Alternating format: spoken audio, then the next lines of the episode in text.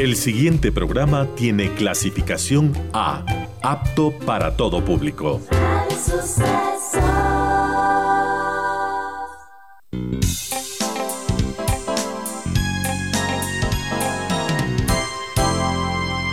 Advertencia.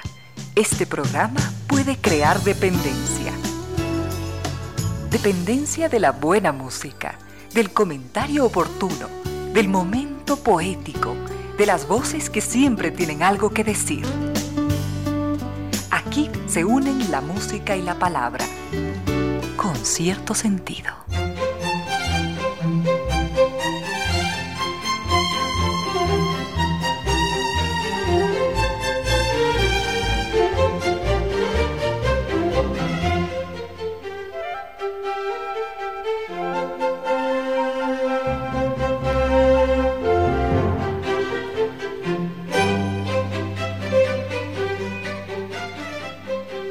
De la tarde, siete minutos. Bienvenidas, bienvenidos. Gracias por sintonizar Radio Suceso 101.7. Gracias por compartir estas horas de música, comentarios y entrevistas. Y ojalá, ojalá al final de la jornada, como siempre, podamos imaginar con estos favores que la fantasía nos hace, podamos imaginar que hemos rendido un real, justo y merecido, merecidísimo homenaje a la inteligencia, a la sensibilidad, a la autoestima, a la confianza, a la alegría de vivir y siempre, siempre, a las ganas de luchar de todos, donde quiera que nos encontremos, a las ganas de luchar por una vida más digna en lo individual y en lo colectivo. Y en esa tarea de cada tarde, de cada jornada, de manera generosa, inteligente, leal, nos acompañan ustedes con sus correos, mensajes y contactos en estas direcciones de las siguientes redes sociales.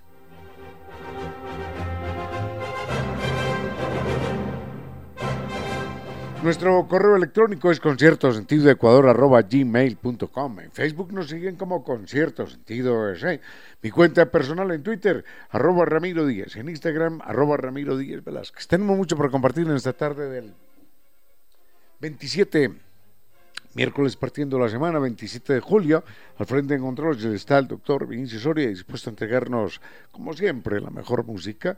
Y llegamos hasta ustedes gracias a la presencia de estas destacadas empresas e instituciones que creen que la radio, en medio de nuestras humanas e inevitables limitaciones, la radio puede y debe llegar siempre con calidad y calidez.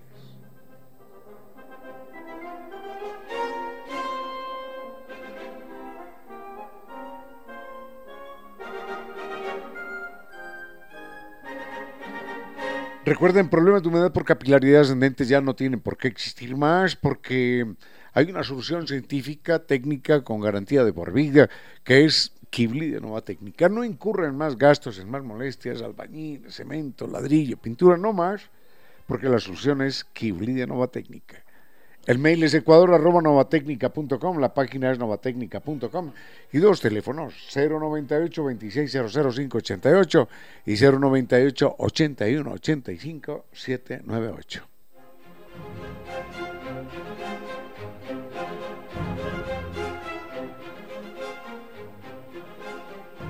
Costa Sierra es una exquisitez gastronómica, es una, una maravilla que en este lugar, acá en, el sector de la pradera, en Quito, podemos disfrutar de toda la historia, la memoria, la identidad gastronómica de nuestro Ecuador. Las maravillas de la costa, las exquisiteces de la sierra, eso es Costa Sierra.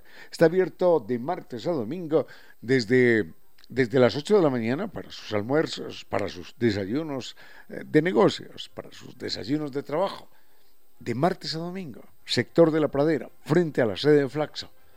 Es un restaurante impecable en todo sentido.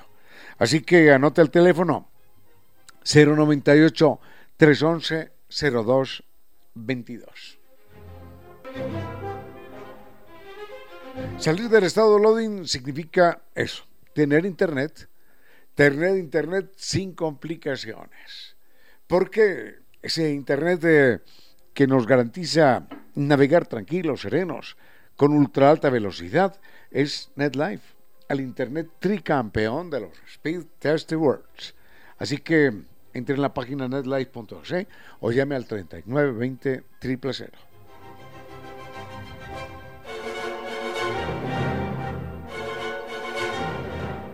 Y el viaje al que nos invita Vitur es un viaje verdaderamente extraordinario que nos lleva por Tierra Santa. Estamos hablando de Jordania, de Egipto, de Israel. En Egipto nos espera la gran esfinge, las pirámides de Giza, el, el imperio de los faraones en todo su esplendor. Y luego, luego, al final, el río Nilo que nos recibe para un maravilloso crucero. En Jordania, tierra de los nabateos, las más bellas ciudades de la antigüedad, la ruta de seda, allí en Petro, en Petra, y viviremos lo que se llama una noche inolvidable, con los ojos muy abiertos en el desierto de Badirun. Es un lugar en el que la gente va no a dormir, sino a pasar la noche. Porque el espectáculo es tan extraordinario que la gente no se niega, se niega a cerrar los ojos. Recuerden que la experiencia es maravillosa, nos esperan para que nos unamos a ella. La salida es en octubre con guía acompañante desde Quito. Están en Naciones Unidas y Veracruz frente a la sede de jubilados de IES. La página es ambitours.com y el teléfono 600-2040. Vayamos con música, vayamos con música, doctor, doctor eh, Soria, y volvemos en un momento. Rápidamente empecemos con, tenemos otras preguntas, pero empecemos con don Felipe Ramos, un queridísimo, queridísimo amigo de este espacio. Don Felipe Ramos nos hace dos preguntas. La primera es mm, sobre si las personas que tienen alguna discapacidad, no nos habla de discapacidad física o mental, no, pero alguna discapacidad, están impedidas legalmente para emitir opiniones. Miren, no soy abogado, no soy abogado, pero creo que, que ninguna persona con ninguna discapacidad está, está impedida de emitir opiniones.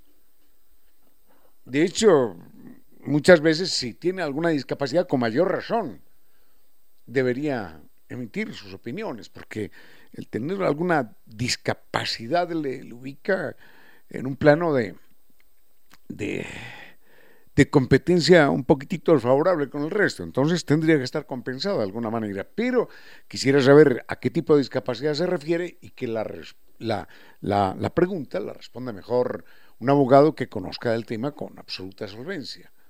Yo lo hablo simplemente desde, desde mi intuición, desde mi percepción, desde mi deseo, pero no desde el conocimiento de las leyes. Sin embargo, algo me dice que no puede haber una ley que diga, esta persona que sufre discapacidad de X o Y o Z no está autorizada, o mejor, está impedida para emitir opiniones. No. Mm, supongo que no, ¿eh? supongo que no. Eh, eso, eso mejor que lo responda alguien que conozca. Le digo desde mi punto de vista, apoyado en, en mi presunción, en mi, en mi intuición, pero de ninguna manera en ningún estudio, de ningún código, en ningún orden, de ningún país, de ninguna ley. Bueno, y lo otro es eh, que me pide que invite a Fernando Sabater. Fernando Sabater es un, es un escritor español eh, exitoso, ¿sí? Eh, tiene, tiene, tiene obras, obras que a mí me, me han gustado, pero en alguna ocasión, así, la vida, yo tuve la oportunidad de hablar con el personaje una tarde entera y, y pensé que era mejor, ¿ah? que era mejor en los libros que, que en forma personal.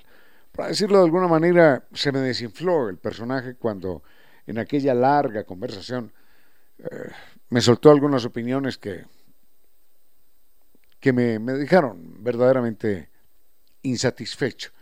Pero con mucho gusto hay un libro de, Fernando Sabater que a mí particularmente me gusta y podemos compartirlo en otro momento, quizás mañana, porque el libro no lo tengo conmigo acá y no quisiera mm, citarlo simplemente de memoria, porque la memoria podría, bueno, con seguridad es incompleta y eventualmente podría traicionarme. Así que, don, don Felipe, muchísimas gracias por su llamada. ¿Y el otro tema es cuál? Perdón. Ah, listo sobre la sociología ahí. que por qué menospreciamos la identidad indígena. Hombre, eso de menospreciamos es mucha gente, ¿no? Es mucha gente. Y habría que saber a qué nos referimos con la identidad indígena. Enseguida lo vemos. este tema altamente polémico. Este 14 de julio se celebró el Día Nacional de Francia y en, muchas partes del mundo se celebra el mes entero, como el mes de Francia. En Quito también nos hemos sumado con orgullo y con mucho sabor a esta celebración que recuerda un origen de una linda, linda institución, de una linda panadería en Quito, es Cirano. Recuerde que allí encontramos mil hojas en distintas versiones y el pastel y pasta ópera, que son verdaderas maravillas, exponentes, exponentes de la historia culinaria francesa que realmente los define. En Cirano, el día, el día de, de la France, el día de Francia, se vive todo el mes. Es curioso, es curioso lo de la sociología. Alguien dice que nunca hemos hablado de sociología. Bueno, realmente de manera directa, de manera directa no. Pero cuando hacemos referencia a la sociedad X eh, en la Patagonia, a la sociedad Y en el Polo Norte, a la sociedad nuestra en algún momento, estamos haciendo comentarios de carácter sociológico, es decir, comentarios que tienen que ver con la estructuración, con el comportamiento de las sociedades. Yo no soy, no soy sociólogo, pero me atrevo a, decir que, que la sociología como disciplina, a mí no me gusta utilizar la palabra ciencia en algunos casos, no Mm, por ejemplo, en la parte social no me, no me gusta utilizar la expresión ciencia social porque, porque el, estudio de los fenómenos sociales no se ajusta eh, de manera exacta a la definición de una ciencia, porque es tan variable el ser humano que no existe fundamentalmente ninguna constante que le permita a uno vaticinar o establecer un comportamiento determinado. Bueno, en todo caso, para referirnos a la sociología como una disciplina, como un campo del pensamiento social, eh, le diría que, como en Grecia, o mejor, como en prácticamente todo, Grecia es la madre de lo que podríamos hoy llamar la, sociología, porque hasta donde recuerdo son, eh, no Arquímedes, no, perdón, iba a decir Arquímedes, eh, Aristóteles, Arquímedes es el científico, Aristóteles el filósofo, Platón también el otro filósofo, el mismo Tucídides y, algunos otros se empezaron a preguntar sobre el por qué la sociedad estaba organizada de una manera X o de una manera Y, y no solamente al preguntarse, sino que de paso superaban el diagnóstico, superaban el, estudio, la observación y de paso empezaban a teorizar sobre cómo conseguir una mejor sociedad. Es decir, en ese momento el estudio y el análisis no era solamente un ejercicio contemplativo, ¿no? Uno más uno, dos, y se acabó la historia, ¿no? Sino que decían, bueno, ¿y cómo podemos hacer para, para sumar eh, tres y siete y para que eh, encontremos los números primos y saquemos raíz cuadrada a esto? Entonces empezó a crecer la sociología eh, en términos teóricos. Eso lo hacen los griegos, hace ya más de 2.000 años, 2.300, 2.400 años. Y eh, como un estudio ya formal, independientemente de cualquier otra especulación, porque los griegos hablaban de la sociología, ¿sí? sin definirla con ese nombre, pero de los fenómenos sociológicos, y los mezclaban con otros temas. En la Edad Media también el tema estuvo presente. Pero en la Edad Media el tema estaba absolutamente recargado de una visión teológica. La ciudad de Dios, la ciudad de Dios, el imperio de Dios. ¿Cómo sería esto si los hombres obedeciéramos a Dios? Y cosas así por el estilo. ¿Y por qué está bien que unos tengan esto y los otros no tengan nada? Bueno, porque es decisión de Dios. Entonces, las aproximaciones teológicas en la segunda o en la Edad Media estaban recargadas del pensamiento teológico, de, de una divinidad que jugaba partidas de ajedrez con nosotros, y usted es rico porque es mi decisión, y usted es pobre porque también es mi decisión, y usted va a ir al cielo y tal cosa, y el otro no. Bueno, esa era la, la sociología de la Edad Media, absolutamente contaminada por otros pensamientos. En el siglo XIX ya empieza a aparecer como una disciplina que se independiza, que se hace independiente, que se independiza, perdón, bueno, eh, que se hace independiente de otras de otras corrientes, de otras influencias. Entonces, eh, sería lo que podría afirmar al respecto. Pero no soy yo un sociólogo y me queda eh, muy difícil mm, adentrarme en el tema. Algún día que lea un poquitito más podremos compartir el tema. ¿Qué es lo que viene enseguida? Ah, perdón, hay dos temas pendientes. Uno es la carrera espacial y otro, ¿qué temas? No? La identidad indígena. En un momento. Esta pregunta nos la hace doña Brinda. Muchísimas gracias, señora. Y mi respuesta será absolutamente polémica. Mm, seguro que sí. Pero nos pregunta acerca de la relevancia, de la importancia. Quizás también sea una respuesta ignorante. Eh, de la importancia, de la relevancia de la carrera espacial.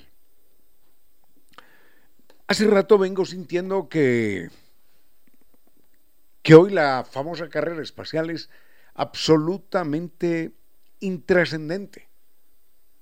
No solamente es intrascendente, sino que es absolutamente inmoral, absolutamente irresponsable. No vamos a decir las cifras porque no, no me caben en la cabeza. Lo que valen los, los viajes planeados a Marte o los viajes que planea la misma China a la Luna. ¿A qué? ¿A qué van, a qué van a la Luna? A encontrar, voy a decir una palabra que algunos dirán, no, no es un tierrero porque eso no es la Tierra. Bueno, es el nombre genérico. Decimos un territorio, bueno, también viene de tierra. Entonces, ¿qué van a la Luna? ¿A encontrar un tierrero? ¿Qué es lo que hay allí? ¿Qué van a encontrar en la Luna que no existe en la Tierra? Nada. Absolutamente nada. ¿Qué van a encontrar? Díganmelo. El señor eh, Donald Trump en algún momento dado decía, tenemos que llegar a no sé qué parte donde podemos lanzar otra nave y llegar allí a un asteroide que está lleno de oro. Bueno, pero ¿tiene sentido esto? ¿Tiene sentido ir al fondo del espacio a traer mil kilogramos o dos mil o cinco mil, lo que fuera, kilogramos de oro. ¿Para qué? ¿Para enterrarlos? ¿O para convertirlos en dientes de oro para los boxeadores? ¿O, o, en qué? ¿Tiene sentido eso? Las naciones gastando miles de millones de dólares para ir a hacer un viaje a un lugar donde no van a encontrar nada absolutamente nada. Puro bluff, puro oh, simulacro de prepotencia. Díganme qué van a encontrar en Marte. Díganme qué van a encontrar en la Luna. ¿Van a encontrar en Marte qué? ¿Bacterias? Bueno, sí. ¿Y? La vida allá no es posible. Alguno dirá, no, es que vamos a hacer aquí eh, vamos a llevar tanques de gas. No, no es posible, porque la gravitación en Marte no puede sostener ninguna atmósfera, ninguna. A si, si tuviéramos una atmósfera en Marte, la gravitación es tan poca que la atmósfera quedaría regada en la trayectoria del planeta. No solo eso, sino que como no podemos tener atmósfera, entrarían las radiaciones de manera mortal, nos achicharrarían, como si nos metiéramos en un microondas. Igual, absolutamente igual. Entonces, ¿qué vamos a hacer? ¿A vivir bajo el suelo marciano? ¿Para qué? ¿Me, me pueden explicar para qué? No tiene ningún sentido. Y si ustedes caminan las ciudades, de las potencias que quieren hacer esta novelería, volver a la luna, ir a Marte, ustedes encontrarán millones de personas, no, no, no, no 10, no 20, 50, no, millones de personas homeless, que viven bajo los puentes, que viven cobijados con cartones en cualquier parte sin comer, sin educación, sin salud, sin, sin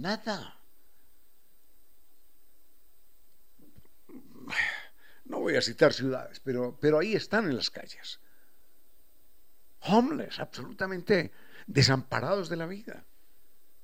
Y se pregunta uno, ¿habrá un Estado tan irresponsable que se gaste miles de millones de dólares sabiendo que sus ciudadanos no tienen un techo, no tienen la cama de un hospital, no tienen un medicamento, no tienen un pan? Pero bueno, el problema es que si hay gobiernos así. Por supuesto que sí. Bueno.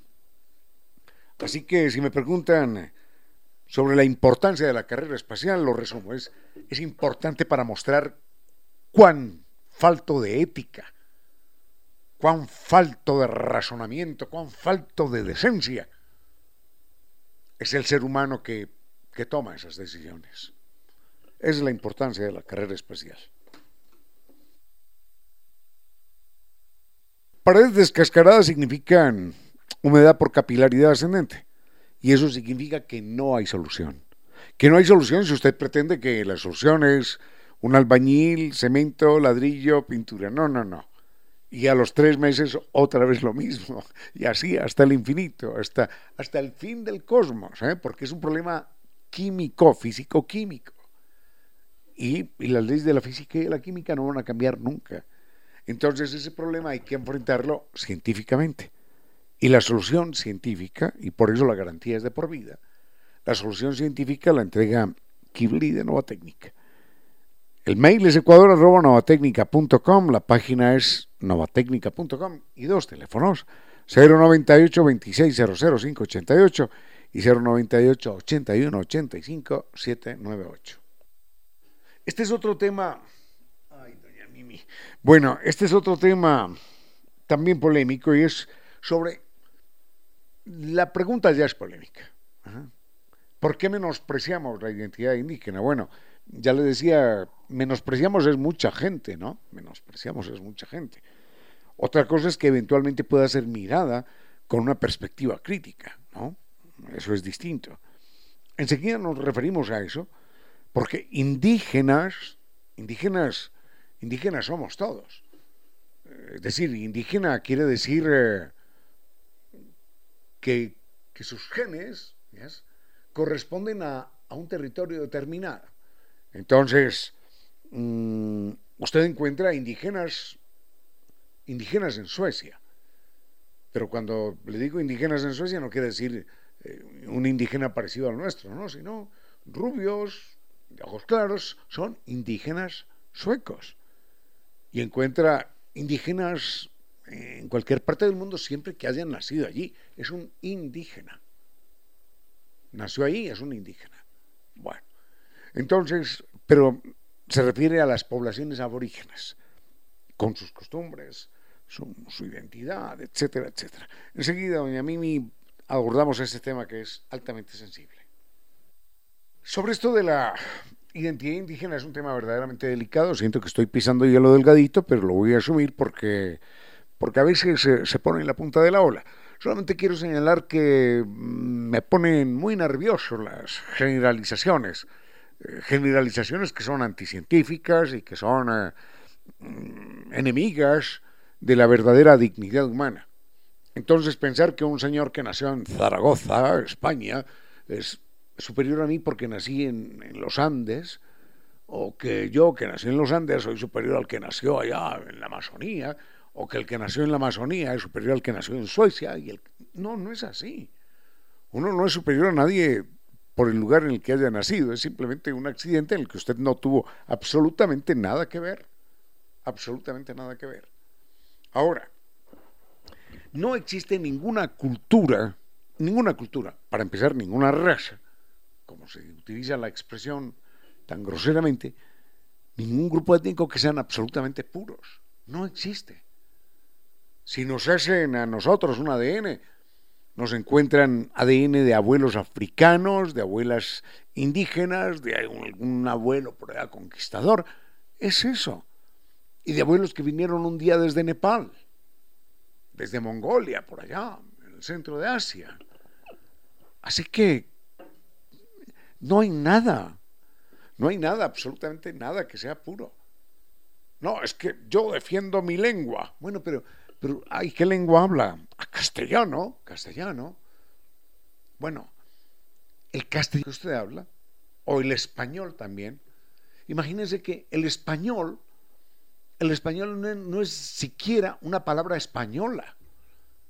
¿ah? Para empezar, cuando usted dice español, español, pero si español no es una palabra española, es una palabra celta. Y cuando usted habla lo que dice mi lengua pura, el español, está hablando anglo, está hablando germán, está hablando latín, está hablando griego, está hablando mm, celta, está hablando mm, distintas lenguas que se han aglomerado allí. Y eso sucede con cualquier otra lengua, ¿eh? Con el inglés, con el ruso, con el alemán, con el francés, con todos. La lengua quichua dirán, ¿no? Y la lengua quichua. La lengua quichua está duramente emparamentada con el arawak, que es una lengua que se habla en el Caribe y en particular en esa cabeza que sobresale de América, de América al norte, una cabecita que es compartida por Venezuela y por Colombia, territorialmente. Entonces, lenguas puras, identidades, ¿no? En alguna ocasión eh, hablaba con una señora indígena y tenía un bebé, iba, imagínense, si digo amarcado, estoy hablando quichua, tenía un bebé amarcado la señora, un bebé muy bello. Y como yo quería hablarle dos palabras en quichua, pero no sabía cómo se decía lindo en quichua, no sabía, le pregunté, perdóneme, ¿cómo se dice lindo en quichua? ¿Cómo se dice niño lindo en quichua? Entonces me dijo, guagua alaja. Imagínense. Alaja es una palabra árabe. Alaja. Decimos que algo es alhaja porque es valioso, porque está bonito, porque vale, pero es, es derivado de la joya árabe, alaja. Y, y, la señora hablaba árabe, hablaba árabe y y estaba convencida de que hablaba quichua. Y después le pregunté, ¿y cómo se llama el niño? Y me dijo, se llama Inti, muy bien, Sol, Inti Nixon. El, nombre de un presidente norteamericano más Inti. Entonces, ¿de qué, ¿de qué identidades estamos hablando? No, es que nuestros trajes, nuestra memoria, aquí la tenemos en los trajes. Señor, los trajes indígenas, esto va a molestar a muchos, pero ¿qué, qué puedo hacer si es la verdad? Moléstense con la verdad, no conmigo. Los trajes indígenas de nuestras comunidades son definidos por Fernando VII de España. Fue un decreto de Fernando VII, una orden de Fernando VII, para que no se confundieran las comunidades indígenas, para saber cuáles eran las que estaban sublevadas y rebeldes. Entonces ponen ustedes este traje y ustedes este otro de este color.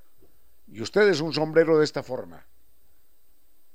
Entonces, es que este es nuestro traje, nuestra memoria, nuestra identidad. Sí, pero ordenada desde la península ibérica.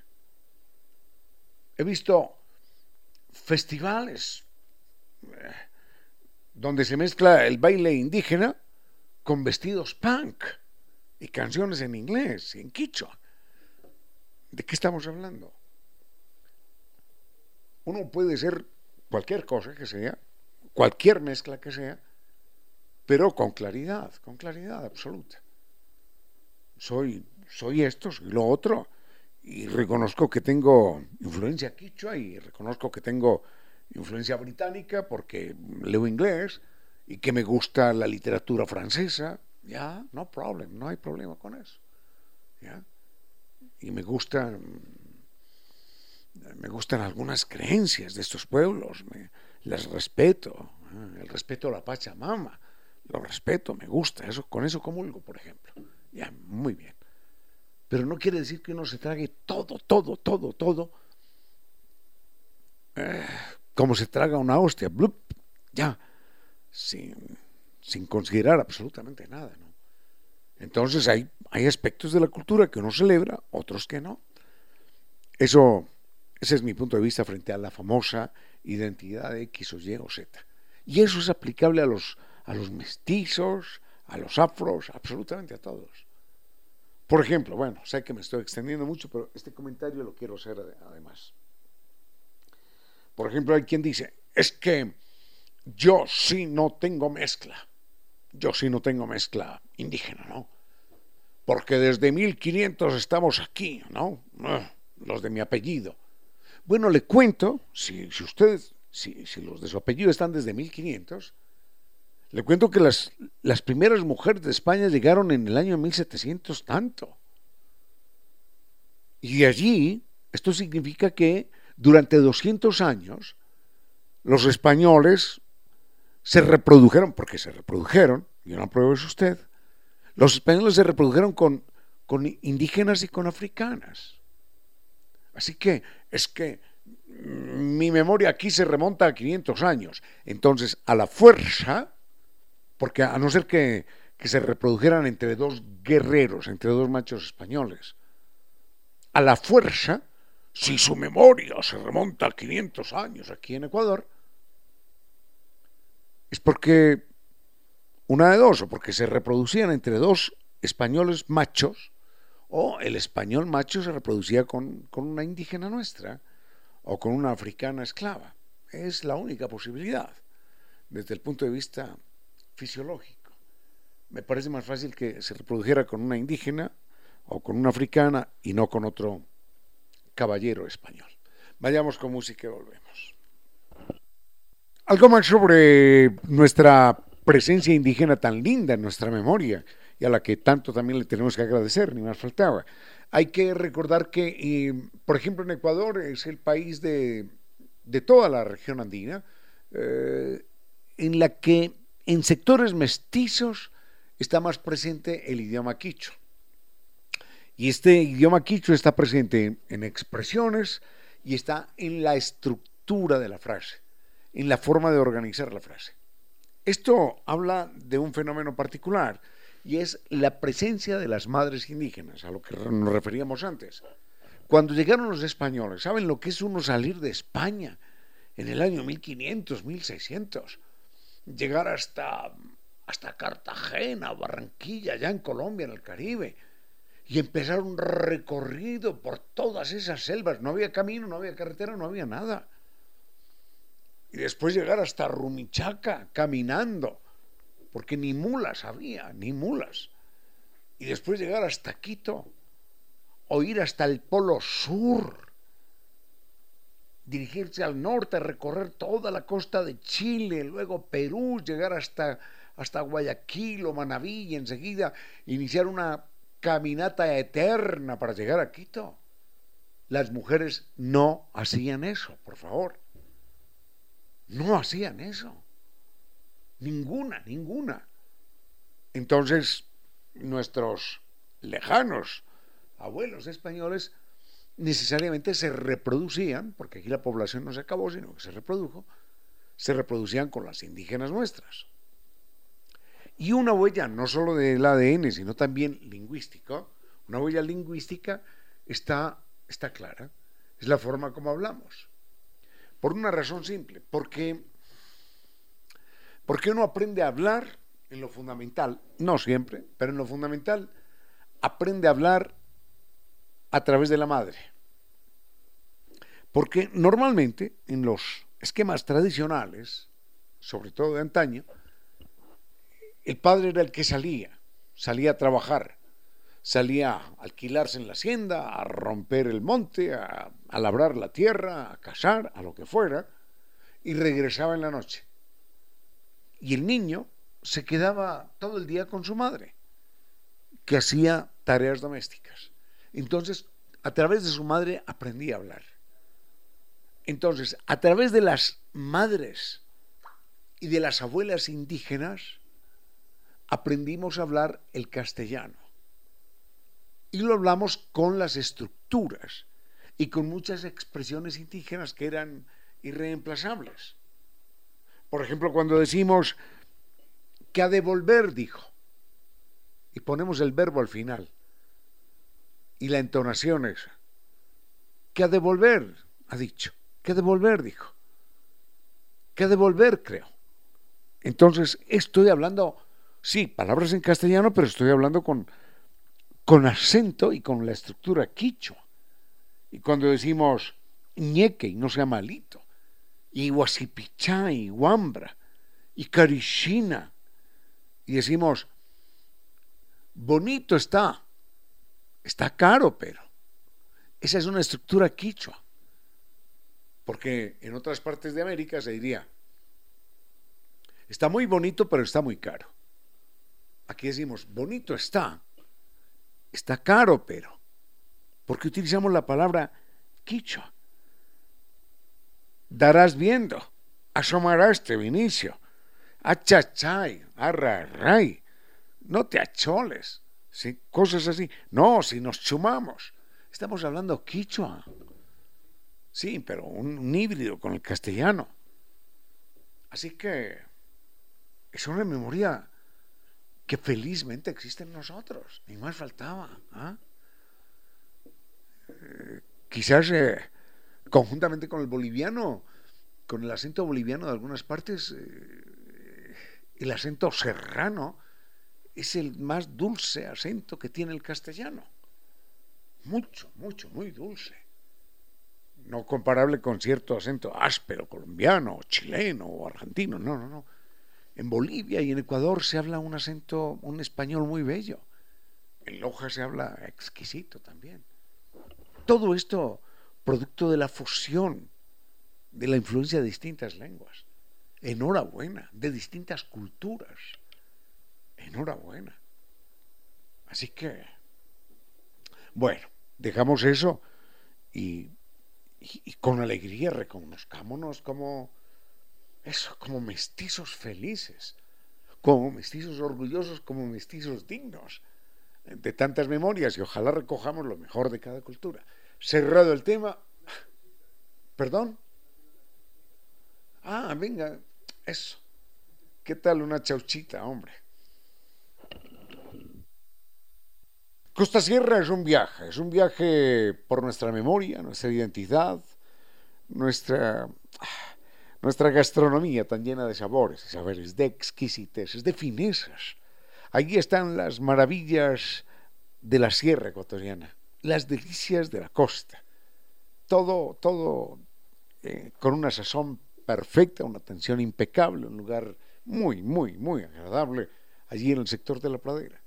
Costa Sierra es para uno darse el gusto, porque en medio de tanto corre-corre, de tanto estrés, merece uno darse esos pequeñitos grandes placeres ah, de una buena de una buena sensación de haber de haber disfrutado de la gastronomía. Recuerden que están eh, operando desde las 8 de la mañana mm, para que usted tenga sus desayunos de trabajo, de negocio. Eso es Costa Sierra a la, a la hora del desayuno y a la hora de mediodía, para que usted disfrute. Eso es Costa Sierra, desde las 8 hasta las 5 de la tarde. Recuerde que atiende de martes a domingo. Vaya desde el gusto, que se lo merece, seguro que se lo merece. Desde el gusto está en el sector de la pradera. Y para sus reservaciones es el 098, anote el teléfono, 098 311 0222, Costa Sierra. bueno, gracias, don Iván. Nos dice don Iván que el comentario que hice acerca de la carrera espacial le pareció muy duro, muy duro. Bueno, no, no lo sé. Eh, quizás sí, pero en todo caso, mm, nos dice, el problema es que la carrera espacial hace parte del progreso. Y la pregunta es, ¿a dónde apunta el progreso y, y cuándo se detendrá? Esa pregunta es muy inteligente y voy a intentarle enseguida dar una respuesta. ¿Para dónde va el progreso? ¿Para dónde va el progreso? ¿Y cuándo se detendrá?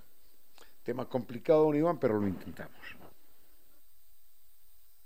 Nada, le pido al, eh, al doctor eh, Giovanni Córdoba que tenga la amabilidad de entregarme un tema musical más, porque son dos temas complicados los que están proponiendo. El tema de, del progreso, ¿para qué es el progreso? ¿Hacia dónde va?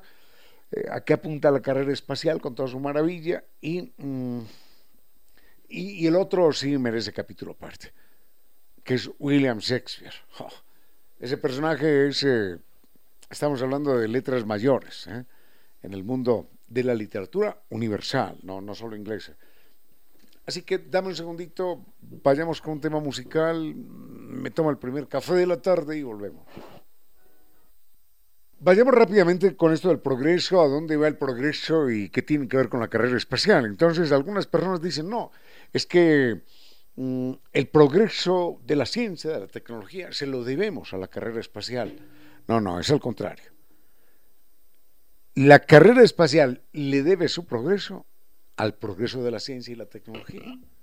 Porque si hemos ido a la Luna, gracias a la Luna no hemos inventado nada.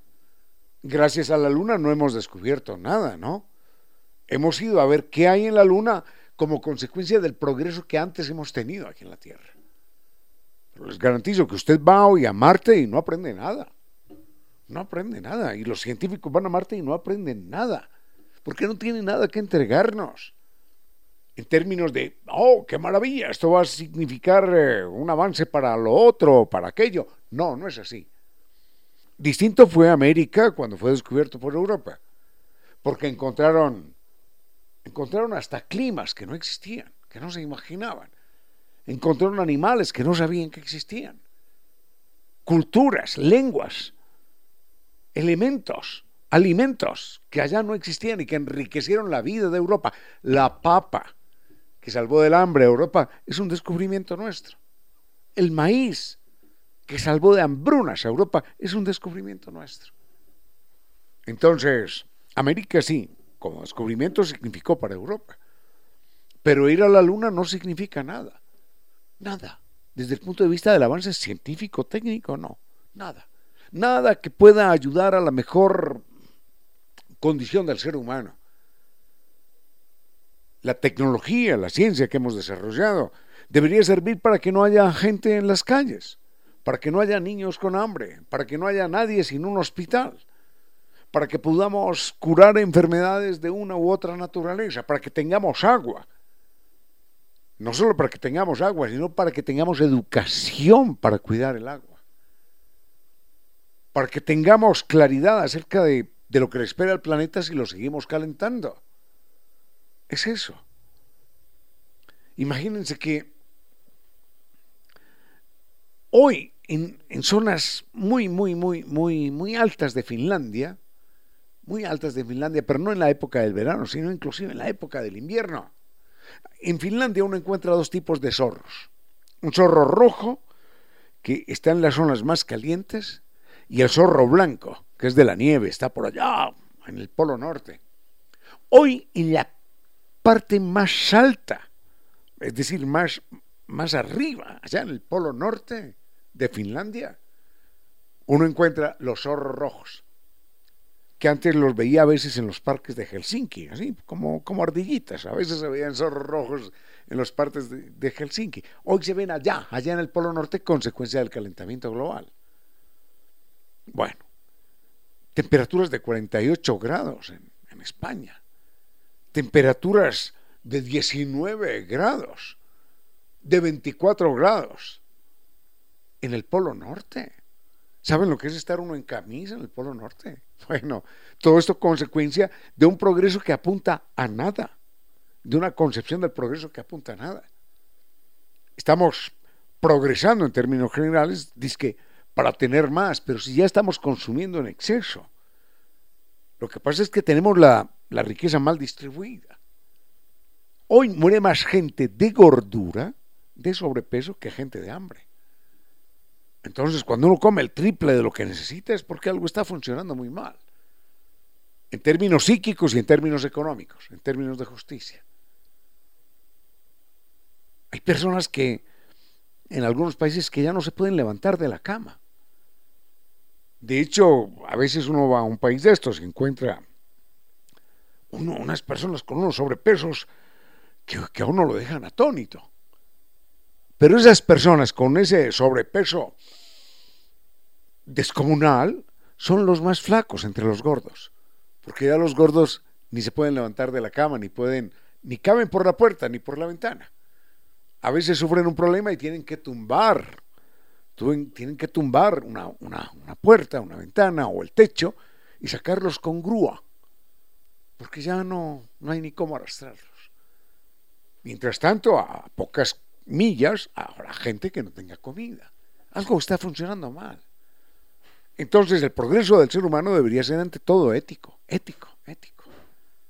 Porque solucionar problemas hoy los podemos solucionar todos con la ciencia, todos, todos. Que no me digan que no le podemos dar 1.500, 2.000 calorías a un niño, que no me digan eso. porque, porque se está muriendo gente por el exceso de comer 7, 8 y 10 mil calorías al día. Entonces algo está funcionando mal. El progreso hace rato que tecnológicamente no nos significa mayor avance humano y pone en evidencia nuestro bajo nivel ético. Vayamos con un mini tema musical que tengo dos queridísimos amigos que nos van a hablar de un viaje de un viaje alrededor del mundo en un momento. Eh, gente que le haya dado la vuelta al mundo, venga, vaya, venga, seguro que conocemos algunos. Yo recuerdo a dos personas, recuerdo al Papa Carol Wojtyla, que yo no sé a qué horas estaba en Roma el Papa este, ¿no? Porque se la pasaba en un avión y se hacía tomar fotos en todas partes del mundo, en todas partes, era el Papa viajero. Y a una muy apreciada amiga que se llama Doña Marta, Doña Marta Guerra. Pero sucede que ahora, a esta hora, Doña Marta Guerra no está volando hacia Turquía, ¿no? Sino que está aquí sentada en la radio, en la emisora, en la cabina, acompañada del doctor Andrés Silva, director gerente de San Viturs. Entonces, como la experiencia de viajar se cuenta en vivo y en directo, doña Marta Guerra, ¿de dónde ha sacado tiempo para viajar tanto y a qué países ha conocido? Gracias. Eh, el tiempo creo que lo da el realmente lo concibe Dios primero y luego yo sí doy gracias a la vida por haber hecho estos viajes hermosos. Eh, primero que fue una oportunidad hermosa conocer a Andrés para conocer primero mi país. Eh, la primera oportunidad que tuve fue al, al tren de la nariz del diablo. Fue la primera oportunidad hace 12 años que no lo había conocido, bueno, unos sitios hermosos, Riobamba y todo lo demás. Luego, ciertas rutas que pone, y siempre ha estado con eso que venía y indicaba, eh, ahora vamos a la ruta del sabor, vamos a conocer Cuenca, Loja, vamos a conocer Zamora, vamos a conocer el Puyango. Entonces, todos esos sitios hermosos que nunca tuve la oportunidad de conocer, lo he hecho. La interrumpo un segundo para hablar con el doctor Silva, porque es increíble, a veces uno está en algún rincón de la patria. Está uno por ahí en Salinas o en el Puyo, en Loja, y no falta el japonesito por ahí que se atraviesa.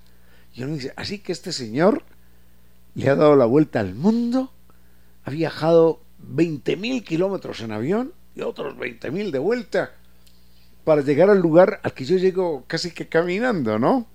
y, hay que disfrutarlo. Por supuesto, por supuesto.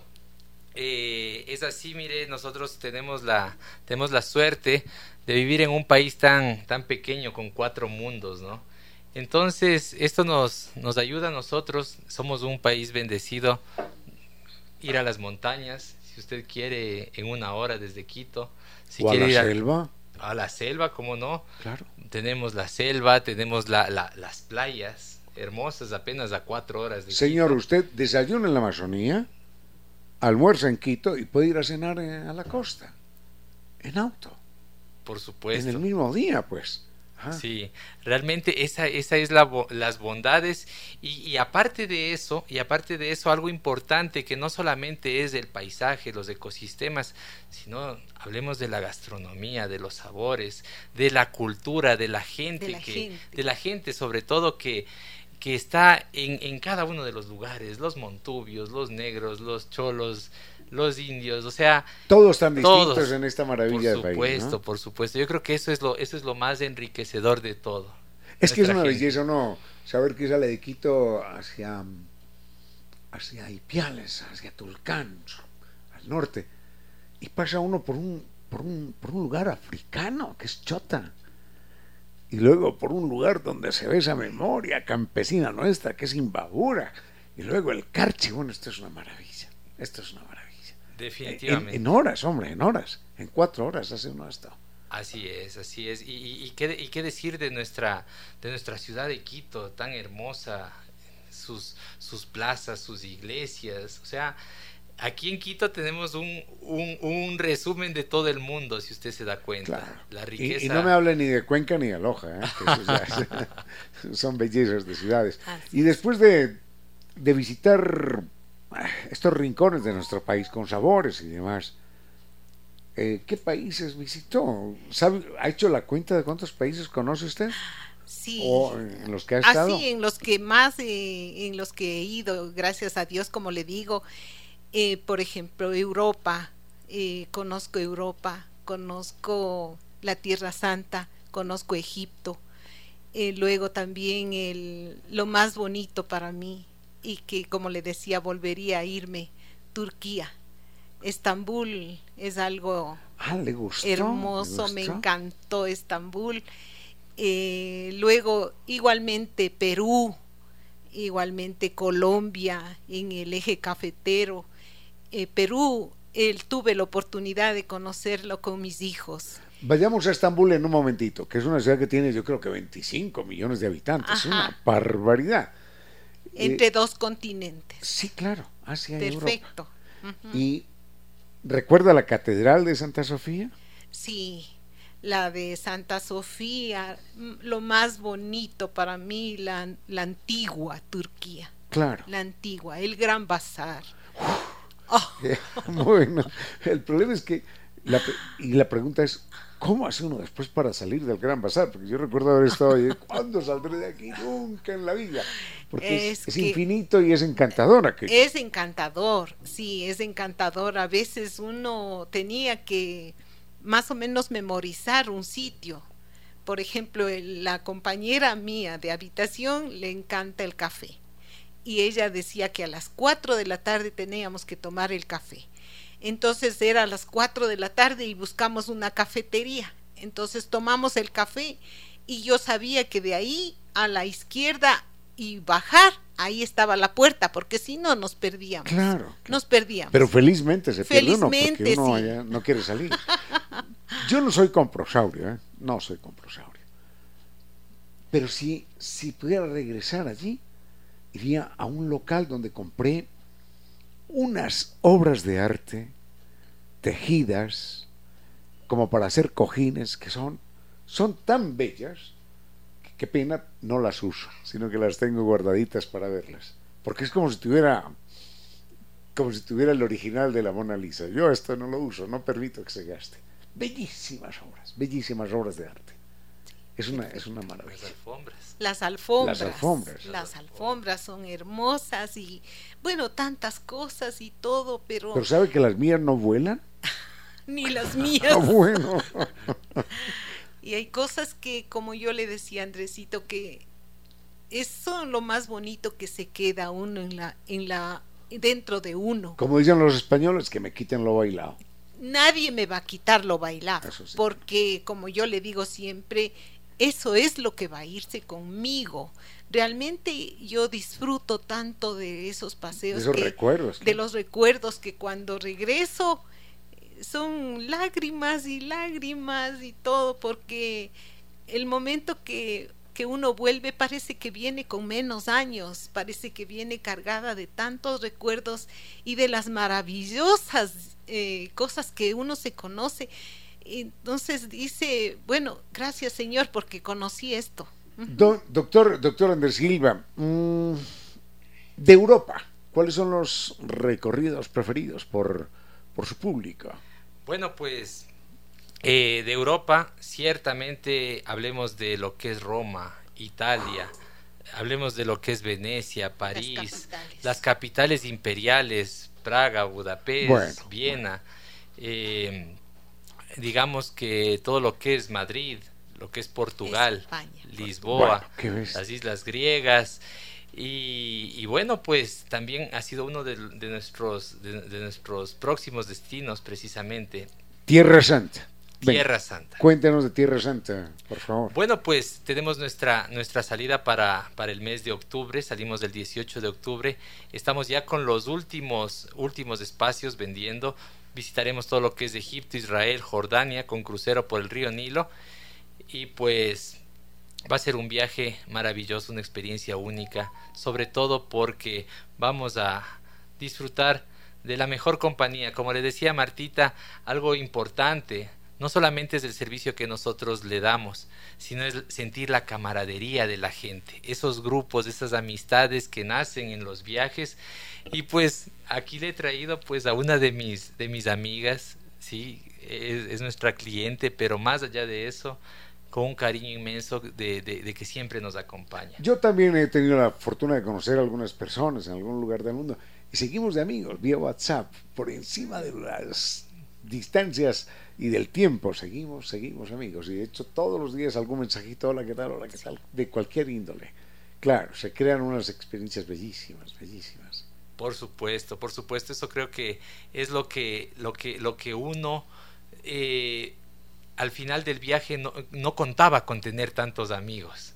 ¿Ya? E, y eso creo que es, es lo más bonito porque de esa manera ya con los nuevos amigos seguimos planificando viajes y cuando llega, llegamos acá siempre una llamadita, un cafecito o sabes qué, nos vamos a ir a este paseo, tenemos el fin de semana, nos vamos a Papayacta y así. Esa, esa es la nueva vida. Hoy almorzaba con un amigo, hoy almorzaba con un amigo y él decía que la ciudad que más le había impresionado a él había sido Petra. Petra allí en Jordania. En Jordania, sí, sí. ¿A usted la conoce también? También la conozco. ¿Cuál es su, sensación acerca de Petra? Petra, eh, nosotros caminábamos por un sendero, por un sendero más o menos así distante, ¿no? Sí, sí. Y el guía eh, nos decía que, que, vamos a ver algo muy impresionante, algo que era así, que eran las tumbas y todo, y había ciertas cosas así, pero el momento que íbamos a llegar, nos dijo, miren, solamente miren, por este era una especie de un agujerito pequeño que se veía a lo lejos. Miren esto. Yo en mi vida había visto el mármol rosado. Claro. En mi vida. En mi vida. Entonces, solamente es una ciudad excavada. Sí, solamente al ver eso, uno eh, eh, se queda para siempre en la mirada de uno y seguíamos caminando y con eso, qué hermoso, hermoso, hermoso, hermoso. Porque la gente ve fotos y dice, ah, esto debe ser una fotografía tocada por National Geographic. No. No, es verdad. Es, la verdad. es un mármol refulgente y a las 6 de la tarde ya es pum, rosado. y rosado. Claro, claro. Era de la tumba de los nabateos y todo claro, lo demás. los nabateos fue un pueblo inicialmente vagabundo, ¿eh? iba de aquí para allá, de aquí para allá, pero después terminaron asentándose en esa región. Sí, todas las ciudades, yo creo que todas tienen algo que se va quedando a uno en el corazón de uno, ¿no? Tierra Santa, no le digo todo lo que nos pasó y todo, y en cada parte hay anécdotas, hay anécdotas que siempre nos vamos a recordar, hay ciertas hay cosas. Hay otra ciudad que, que, que me recuerda, que me recuerda a Petra, pero no por los colores, sino por ser excavada en la roca, que es Capadocia o Capadocia en Turquía. Eso, eso, uno ve aquí y uno dice, no, esto no es verdad, pero sucede que es verdad, porque uno, uno duerme en el hotel que está excavado allá en la roca. Por supuesto. Cuéntenos Por supuesto, Capadocia es, es una experiencia maravillosa porque tenemos la oportunidad de ingresar a las cuevas, a las chimeneas de hadas. Y cuando uno ingresa a esas chimeneas de hadas, a esas cuevas, uno se encuentra con lo que fue una iglesia, una iglesia eh, de, hace 500 años, frescos de la Virgen María, de los ángeles, y, bueno, eh, además, de, además de esto, en las, en las cuevas de Capadocia, usted también encuentra gente que se ha acostumbrado a vivir. Ah, claro. Ahí dentro. Y es un laberinto porque usted entra por una casa y sale, y sale por otra casa, pero a, unas tres cuadras de distancia. Además es algo mm, no sé si científica, pero muy inteligentemente construido, porque usted adentro no experimenta ni frío ni calor. Es una temperatura perfecta para estar, perfecta para dormir. No sé cómo lo habrán logrado, pero es siempre perfecto. Afuera puede estar achicharrante y adentro es fresco, siempre fresco. Pero igualmente le queda todo eso de Capadocia eh, viajando en el globo. Ah, no.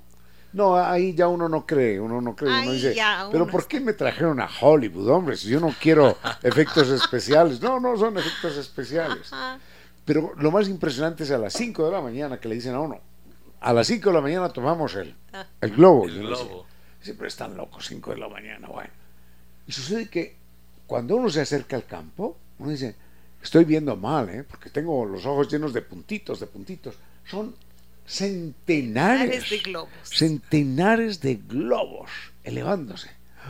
Y enseguida ver uno el amanecer desde un globo de estos y ver a, ah, iba a decir a Petra, a Capadocia. Y eso, eso es un, un, espectáculo que uno no puede en la vida olvidar. Es algo, es algo increíble. Muy bien, hagan la invitación entonces, doña Marta, para que viajemos.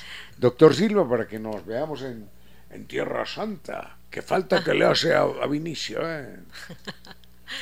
Bueno, yo sí quisiera indicar a todo, todas las personas que me escuchan que por favor, que el, mejor, el dinero mejor invertido es el viaje. Eso es lo que uno se queda con eso y realmente viene con tanta linda experiencia y todo. Y por favor, aprovechen esta oportunidad que les brinda San Vitur y la vida. Doctor eh, Silva. Muchísimas gracias. Eh, pues está la, la, invitación a todas las personas que quieran acompañarnos este 18 de octubre pues a nuestra salida grupal. El teléfono maestro, 600 2040. Lo repetimos, 600 2040. Muy fácil. Ah, y viajar es inolvidable. Gracias, doctor Silva. Gracias, doña Marta Guerra. Primera vez que usted no está en un avión en una semana, ¿no? qué vida se llevan algunos, ¿no? Con razón esa cara de satisfacción. Bueno, vayamos con música y volvemos.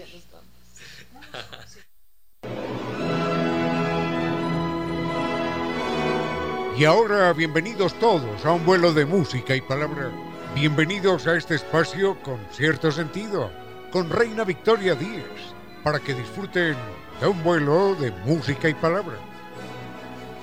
Queridos amigos, del reloj ha marcado las 5, si son las 5 en punto y este vuelo ha despegado ya.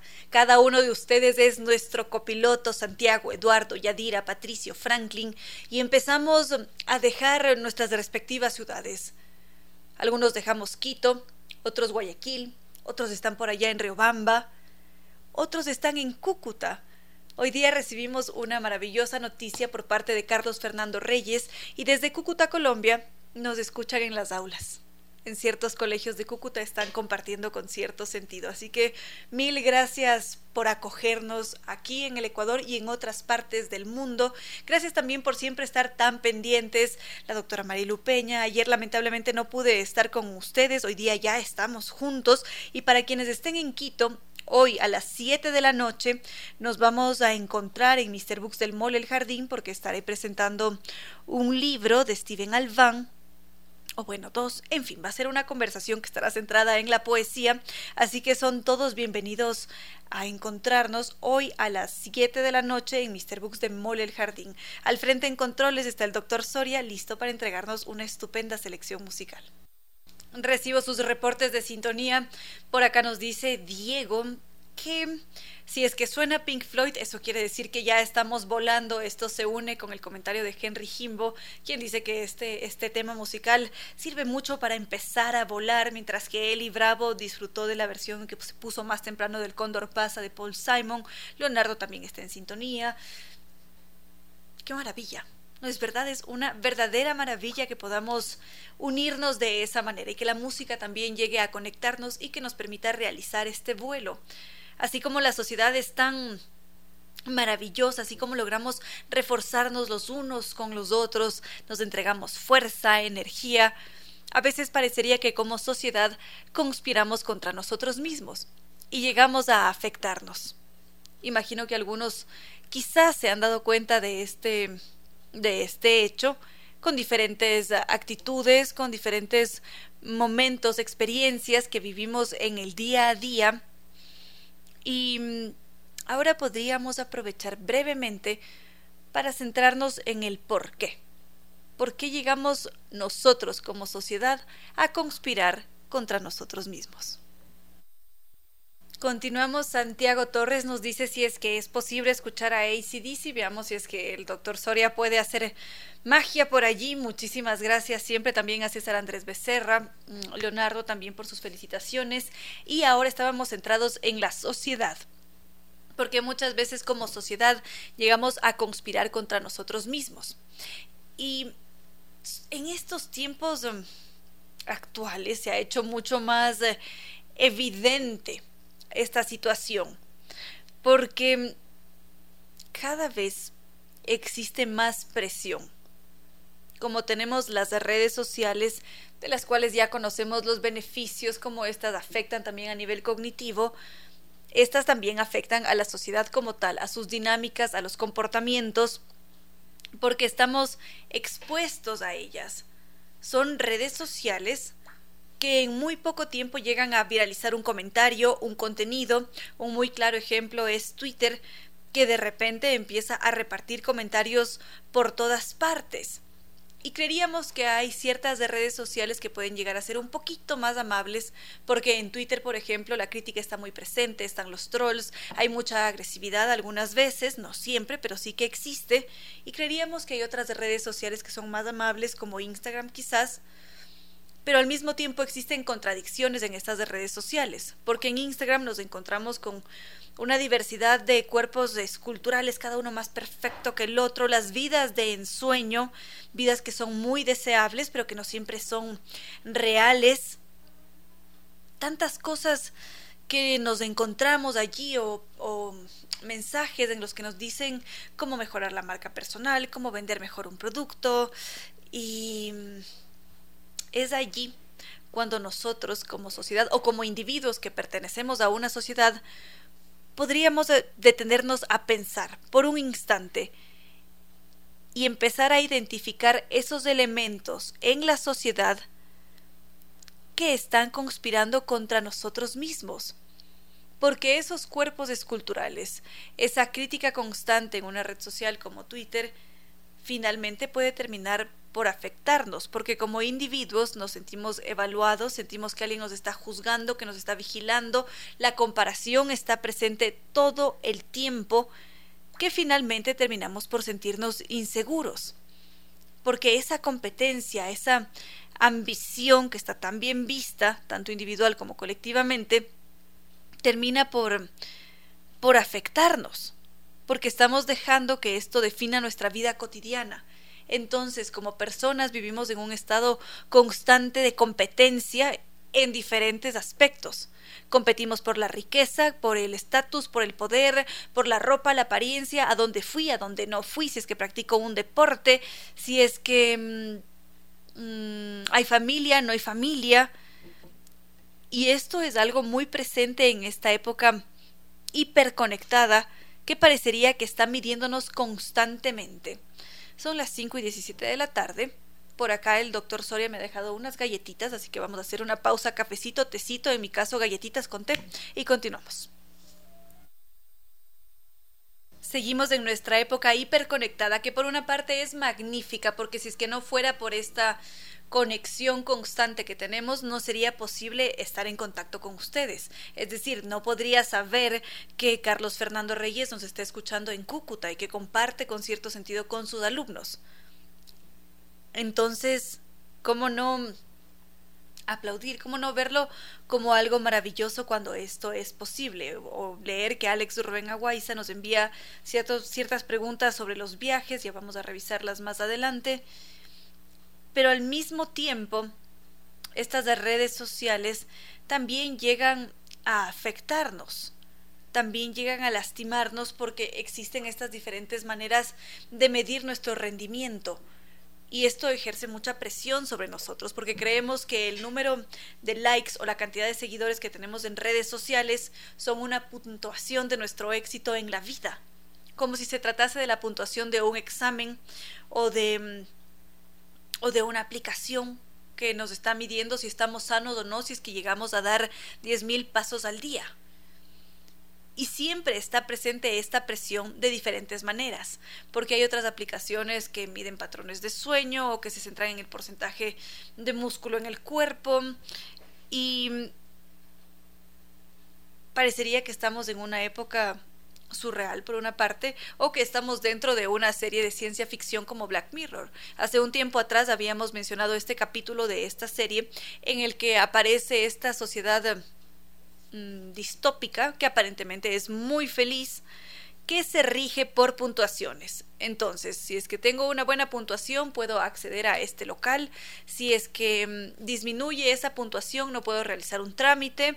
Y así todo empieza a manejarse en función de esas puntuaciones que son dadas por otras personas que están a nuestro alrededor. Sabemos que en China esto ya se está haciendo realidad con el sistema de crédito social sobre el que ya habíamos hablado también en este espacio y preocupa porque la persona vive presionada constantemente por acceder a un estatus en función de una puntuación y se genera una nueva dinámica social. Y esta dinámica social parecería que deja a un lado el colectivo, se hace mucho más fría, más indiferente y de alguna manera hace invisibles a aquellos que son considerados como no útiles. Cuando esto no debería ser así, todos todos estamos aquí presentes. Y esto hace que como individuos vivamos con un temor constante porque podemos llegar a ser eh, aislados, que nos pueden dejar a un lado.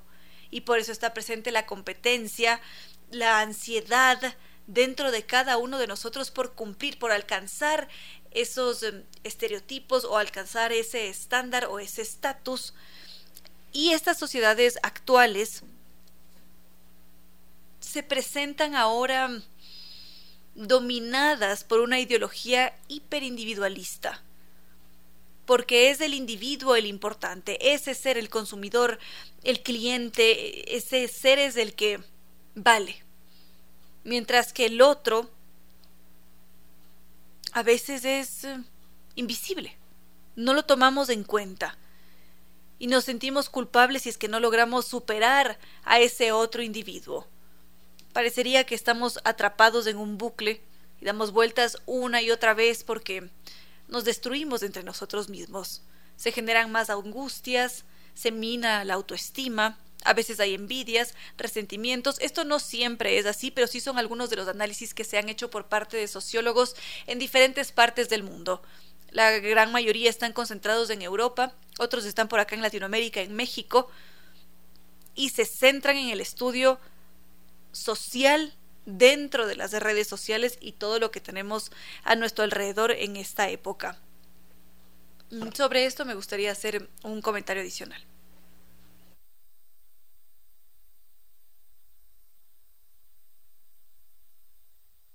Nos escribe Henry, nos dice cuántos méritos necesitamos para poder formar parte de esa sociedad. Millones. Bueno, esto sí es, les recomendaría ver o escuchar este capítulo de Black Mirror. Su título es Nosedive para familiarizarse con este futuro distópico bastante complejo que nos lleva a esta reflexión de una sociedad dominada por, por el hiperindividualismo y que está además em, presionada constantemente por el trabajo, como las redes nos invitan a una supuesta superación eh, personal, tenemos mucha presión encima como individuos y esto termina por enfermarnos en un momento dado, porque se produce una especie de ruptura dentro de nosotros, entonces eh, empezamos a sentirnos mucho más eh, tristes, aparecen cuadros severos de depresión, se genera esta dependencia a los psicofármacos porque no logramos salir de ese bucle precisamente. Y es impresionante cómo en este tiempo se ha hecho más em, evidente el aumento de trastornos depresivos, de ansiedad, y solamente crece la prescripción de fármacos relacionados con estos trastornos. Son millones de personas las que sufren con, estas, con estos trastornos. Y nos dicen que en buena medida esta es una consecuencia de lo que experimentamos o de lo que consumimos a través de las redes. Generamos comportamientos antisociales, violentos o adicciones porque ya no nos sentimos bien, no estamos conformes, porque constantemente recibimos esta crítica por la crítica.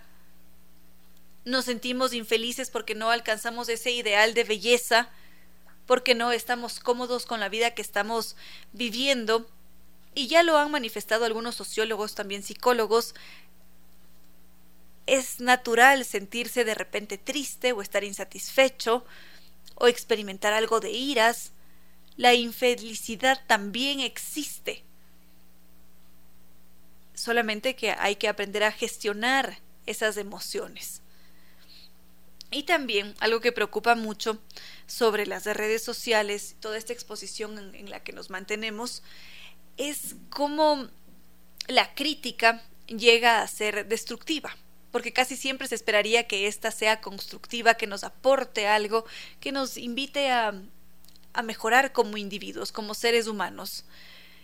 Pero a veces, cuando está esta crítica por la crítica, sin algún fundamento, o que busca herir quizás, las personas empiezan a disminuir su autoestima, porque existe este temor constante ¿será que a mí me va a pasar lo mismo si es que he leído mil comentarios en Twitter de mm, negativos, que están en contra de una persona por, por cómo se ve? Probablemente van a hacer lo mismo y no me voy a dar cuenta. Y luego esos mensajes, esos, esos pensamientos empiezan a dar vueltas una y otra vez en nuestra mente y no podemos estar en paz lo que necesitamos es lo contrario. Hay sociedades como Dinamarca, por ejemplo, en las que no se critica tanto a los otros, sino que el error está bien visto.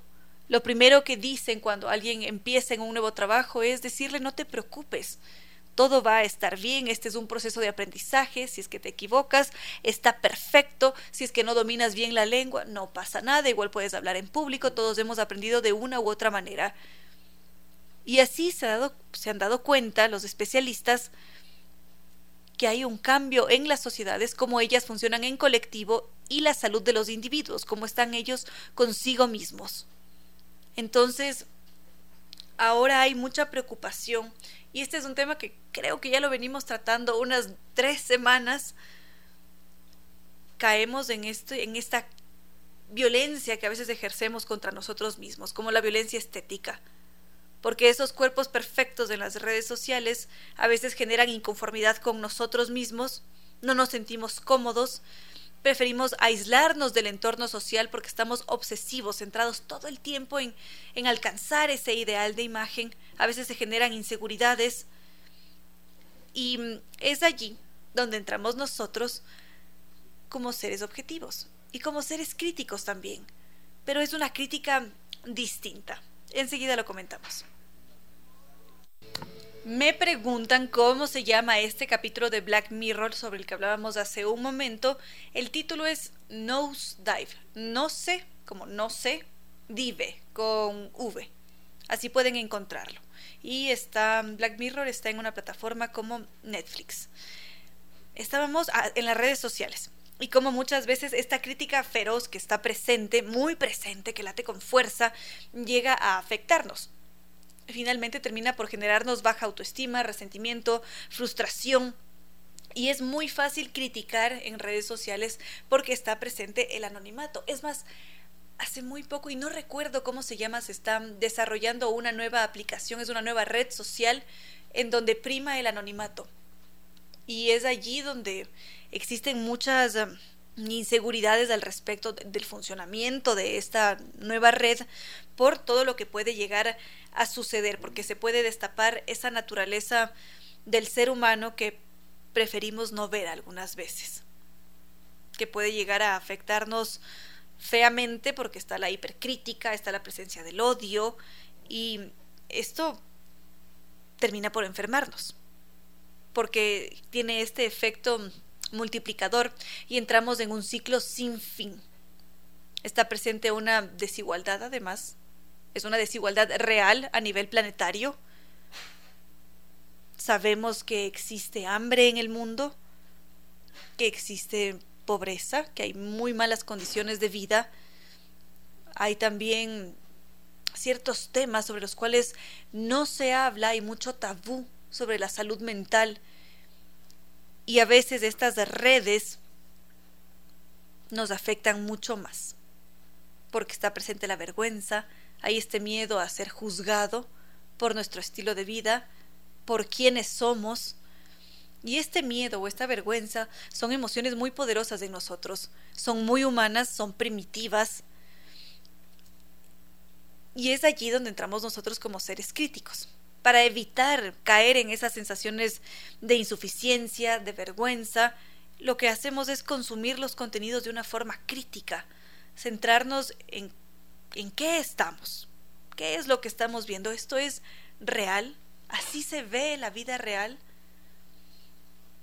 Y luego tenemos un escape magnífico que es la vida real, justamente, un atardecer, sentir quizás la brisa, una sonrisa, a veces de recibir un mensaje de esa persona que queremos, mm, abrazarnos, con el doctor Soria, a diario nos saludamos y sonreímos y somos felices.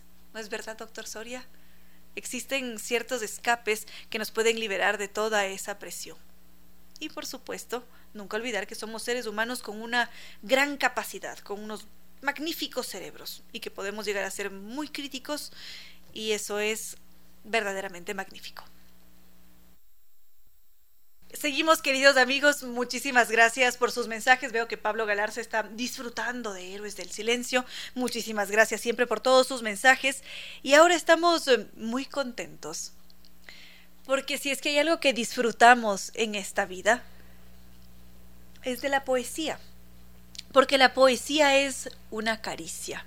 Es una caricia para nuestros oídos, es una poesía, una caricia, perdón, para nuestro cerebro también y qué mejor, qué grato que contemos con extraordinarias personas que tienen esta gran capacidad creativa para expresar todo lo que sienten, todo lo que han vivido y hacerlo de esa forma tan delicada, sutil, con tanta música. Hoy nos acompaña José Luis Garcés. Es un lindo ser humano. Estoy muy contenta de, recibir, de recibirte al tanto tiempo. Muchísimas gracias y además celebrar un hijo más, el hombre de las tres guerras. Exacto, un hijo más. Un gusto para mí estar en casa. Nos vimos hace algún tiempo. Tú me recibiste aquí con mi tercer guagua. Ahora estamos con el cuarto guagua. Eh, feliz, contento de, sacarlo, de tenerlo después de mucho tiempo. Es un hijo que representa mucho también porque ha pasado muchas cosas en mi vida en este cinco años. Y el último fue el 2017. Y ahora este 2022 en la mitad de todo, a todos nos pasó la pandemia, eso nomás, digamos. Y alrededor de eso han pasado muchas cosas que me permiten tener quizá un hijo un poco más maduro, un, poco más, me encuentra más fuerte. Es del cuarto a mis 40 años, también empata el 40 con, con el cuarto. Así que no, feliz de poderlo sacar. Hay mucha gente detrás de esto, hay muchos amigos artistas detrás de esto y eso es lo, lo lindo de hacer arte, ¿no? Que vas juntando cosas que a lo mejor no te vinieron, pero que tienes esa misma sensibilidad en la pintura, por ejemplo, en la portada o en la música, que también amo hacer. Entonces, de todo poquito hay en este libro y eso es lo que me, me llena bastante. Felicitaciones por este nuevo hijo, el cuarto, que coincide con una década más de vida. Sí.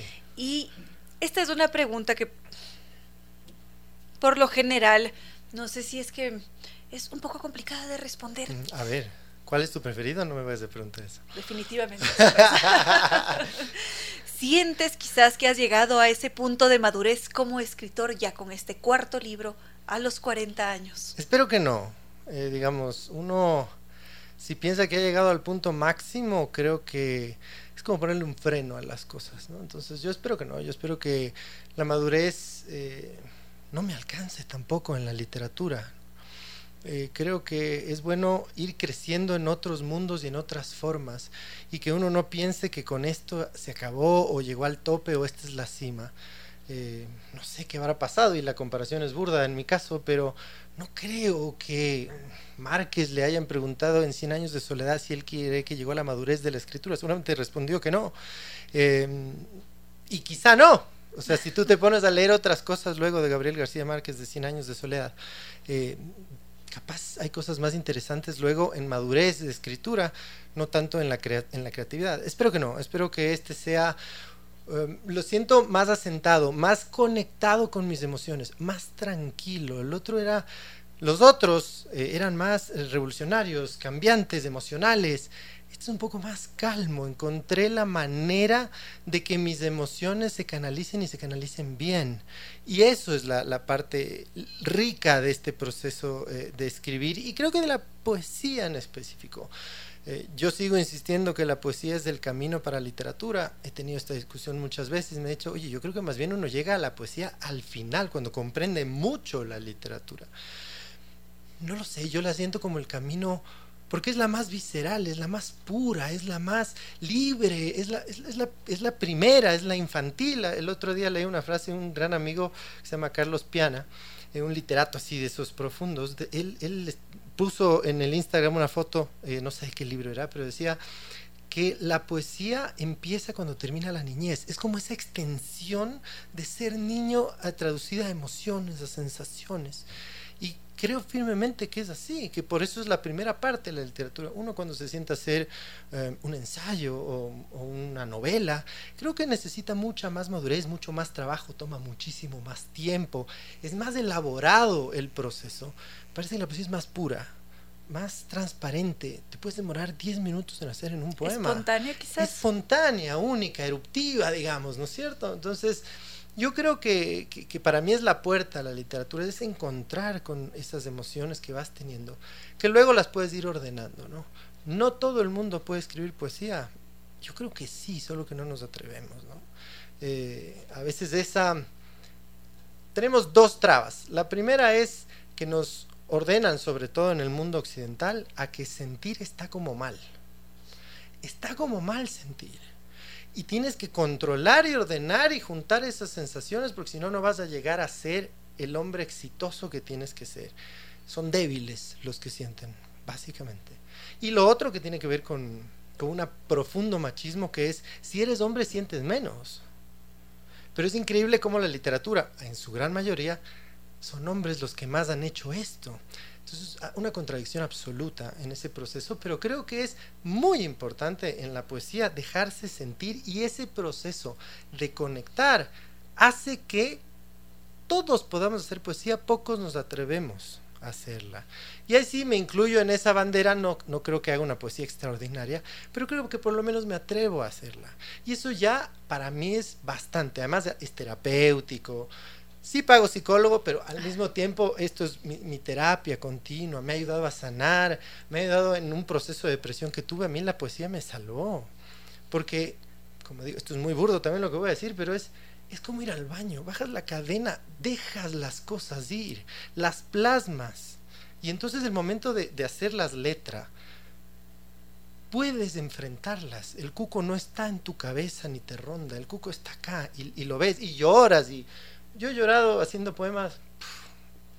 De las, de las más ricas maneras de llorar creo que es cuando, cuando he escrito algo, poemas, cartas, etcétera, ¿no? Entonces, importantísimo, crean que todos podemos hacer poesía, quítense las trabas de conectarse con lo que sienten, nada más, ¿no? En este proceso de atrevimiento, quizás buena parte de la inspiración viene dada del dolor o de la felicidad extrema o de la vida en general, con sus altos y con sus bajos. A ver, yo creo que en mi caso, eh, la poesía, mi poesía es muy nostálgica, ¿no? Era muy triste al principio y dentro de esa tristeza y mi ciclo, y mi ciclo depresivo era peligrosa. Era peligrosa porque era un círculo vicioso. Yo tenía que estar triste para escribir. Y entonces era peligrosísimo. Porque tú ya entras en el mood tengo que estar triste para hacer algo que vale la pena hacer. Con terapia, con procesos, cambié la tristeza por nostalgia. ¿Cuál es la diferencia? La tristeza suele ser bien oscura. La nostalgia, si bien es más ocre, tiene esperanza. Entonces, ese camino de entrar a la nostalgia con un camino de esperanza y un poco más de color, me permitió darle forma a mi poesía. Entonces ya no necesitaba estar triste para escribir. Ahora, creo firmemente, en mi caso, que expreso mejor sensaciones tristes en palabras que alegría. Sí tengo poemas alegres, los tengo porque me ha pasado, pero a mí la alegría me agobia, me, es tan plena que a veces la palabra no me sale. Entonces, me pasa que en la mayoría de casos mi poesía es bien nostálgica, más tendiente a, conflictos emocionales que lo resuelvo en mis poemas, que la alegría que la vivo para mí, que es más pletórica, que la siento y, me desborda muchas veces y no me permite, siento que un poema es chiquito a, a veces a las cosas emocionales que siento. Puede ser. En ese caso, ¿cuál esperarías que fuese la conexión con tu público? Porque esta es una catarsis para ti, es tu mundo abierto hacia nosotros, porque nos lo entregas, porque no es una poesía que está cerrada. Mira, yo creo que eh, yo creo que la mayoría de escritores cometerían un error escribiendo para el público. Es decir, si yo me siento mañana a hacer un poema para que para agradar, creo que no va a salir un buen poema. Entonces, en ese proceso creativo yo no escribo para que me lean. Ahora, aquí viene la magia, aquí viene lo chévere de hacer arte en general. Normalmente los artistas no hacemos ni pintura ni, cualquier tipo de arte para agradar al otro. Ojo, esto es muy peligroso. No, no me pasa porque no soy famoso. Entendería que los famosos deben estar en esa línea de, ¿sigo haciendo esto que me, me, nace o tengo que complacer al que me lee, al que me escucha, al que me ve? Y entran en ese dilema ético-emocional. En mi caso no me pasa, pero lo que voy es, en esa división exacta, hay una magia que cuando tú entregas un poema llega a la interpretación del otro. De alguna manera conectas las emociones. Y me ha pasado millones de veces, yo escribo un poema con una sensación A, se la hago leer a alguien y él la interpreta de una manera B. Y ahí está la magia. La magia está en conectar con alguien en dos circunstancias totalmente distintas. Y es hermoso. Y vos te pones y te explica, además, mira, yo, tú dices esto y aquí dices esto y esto me llegó. Y te suena súper lógico la explicación de ese otro sobre la interpretación de tu poema, cuando tú ni siquiera lo pensaste así. Entonces es mágico esa conexión, esa interpretación que genera el otro de tu poesía, sin tú necesariamente haberla pensado, ni siquiera así. Entonces, eh, yo no escribo para la gente, pero escribo para conectar creo que eso es muy válido y muy necesario actualmente. ¿no? Conectar emocionalmente con otros es básico y es tan poco lo que existe que obviamente por eso tenemos que pagar un montón de psicólogos, porque es súper difícil hablar de emociones y sensaciones. No es algo cotidiano, uno no se sienta de, uy, hoy estoy depre o me siento triste y comienzas a fluir, porque hay esta tendencia de no te rodees de personas negativas y bla, bla, bla. Todos vamos a tener un mal día y todos necesitamos apoyo en un cierto momento, unos más, otros menos.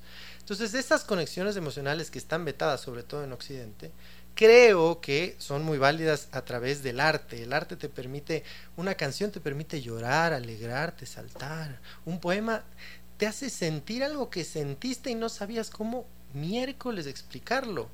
Y dices, ve, me dieron diciendo, en vulgar, me dieron diciendo. Y sientes esa emoción de que, pucha, pusieron en palabra, en lo que sea, algo que yo sentía y estaba ahí atorado. Eso me parece mágico y me parece que vale la pena seguir haciendo todo tipo de arte y que aquellos que no quieren, no pueden o no les atrae, busquen estos espacios y digan, mira, a mí me gusta este poeta, a mí me gusta esta canción porque me identifica y permite hacer catarsis, ¿no? Me parece maravilloso. Magnífico. El tiempo, el dios Cronos está allí presente. Brevemente, el hombre de las tres guerras, el cuarto hijo. ¿Con qué nos encontramos? Te vas a encontrar con poesía diversa. Esta vez, digamos, yo tenía una poesía un poco más eh, tirada hacia las emociones del amor y el desamor. Te vas a encontrar con eso aquí también, pero aquí hay situaciones de vida. Aquí hay eh, temas muy personales a veces. Eh, te vas a encontrar con Nuna, por ejemplo, que es un poema que se lo hice a mi mamá, muy querido sobre, sobre esa relación de la sierra, sobre todo de la visión de una sierra, de unas montañas, de, una, de unos Andes, eh, relacionado con, la sabiduría y el paso de los años también. Te vas a encontrar con que el nombre del, del poemario nace de mi papá y, su, y sus tres batallas, sobre todo la última que tuvo que enfrentar con el COVID y la logró sacar adelante, esas tres batallas. Eh, te vas a encontrar con reflexiones de por qué eh, en un minuto se pueden dar un montón de cosas como un abrazo, un beso que valen más que a veces mucho tiempo más, que a veces un minuto es lo que, lo que necesitas y, es, y por creer que es poco no lo das. Y, y, etcétera. Te vas a encontrar con muchas circunstancias de vida, te vas a encontrar con eh, definiciones propias de lo que para mí es ayayay, achachay, arraray, tatay. ¿No? Entonces, ese tipo de cosas te vas a encontrar con un poco de todo acá. Una belleza. Y este libro se presenta este sábado. Este sábado presentamos este libro a las 11 de la mañana en eh, la librería The en el Paseo San Francisco. Hacemos una presentación íntima, todos invitados, pero es mucho más cercana porque, porque así es el libro, ¿no? Es, es, es para leerlo despacito, un poema por aquí, otro por allá, eh, irlo sintiendo. Ya sabemos dónde encontrarte, cómo acercarnos además a ti y a tu poesía. Muchísimas gracias por habernos entregado El hombre de las tres guerras. Ya lo estaremos comentando con más tiempo. Seguro, seguro. Gracias, Reina, por la, por la invitación. Si quieren seguirme en redes sociales es arroba José L. Garcés M. Mil gracias. Gracias, José Luis Garcés. Ah, y bueno, por acá el doctor Soria me dice que ya ha llegado el momento de cerrar este espacio, este vuelo de música y palabra con cierto sentido. Entonces, muchas gracias a cada uno de ustedes por haber compartido hoy con nosotros. También aprovecho para invitarlos hoy a las 7 de la noche a Mr. Books de Mole el Jardín porque voy a estar presentando dos obras de Steven Alban, así que dentro de poquito nos vemos allá. Gracias también al doctor Soria en Controles que hoy nos ha entregado una estupenda selección musical. Gracias también a nuestros queridos auspiciantes, Nueva Técnica, la solución garantizada y de por vida a cualquier problema problema de la humedad. Para contactarnos con ellos lo hacemos a través de los teléfonos 098 26 00588 o 098 81 85 798. NetLife que nos dice que algunos de nosotros nos encontramos en un estado loading, así que para salir de allí, ¿por qué no descubrir el Internet tricampeón de los Speed Test Awards? Su página www.netlife.es o el teléfono 392-40. Y el restaurante Costa Sierra, que está allí en la pradera E747, es un espacio espectacular, muy acogedor, muy grato, en donde disfrutamos de la gastronomía ecuatoriana. Ellos son expertos con más de 20 años de trayectoria y nos recuerdan al hogar precisamente, a esa sazón de la abuela.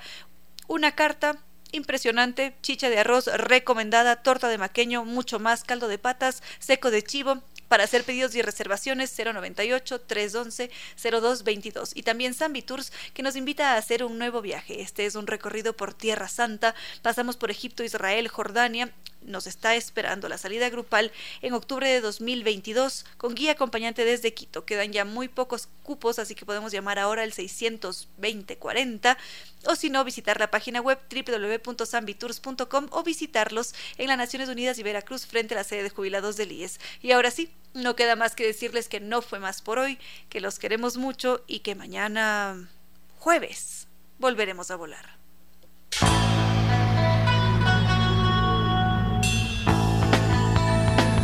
Si como dicen es cierto que en la vida no hay casualidades, piense, ¿por qué escuchó usted este programa? Tal vez escuchó aquello que necesitaba o tuvo la sospecha de esa luz dentro de su propio ser. Una gota de agua, un corazón que late, una semilla en su memoria, un remanso en medio de sus prisas, una voz que aliente su esperanza, una pluma para sus alas algo de eso hemos querido ser. Aquí, en Concierto Sentido, con Ramiro Díez. Y Reina Victoria Díez.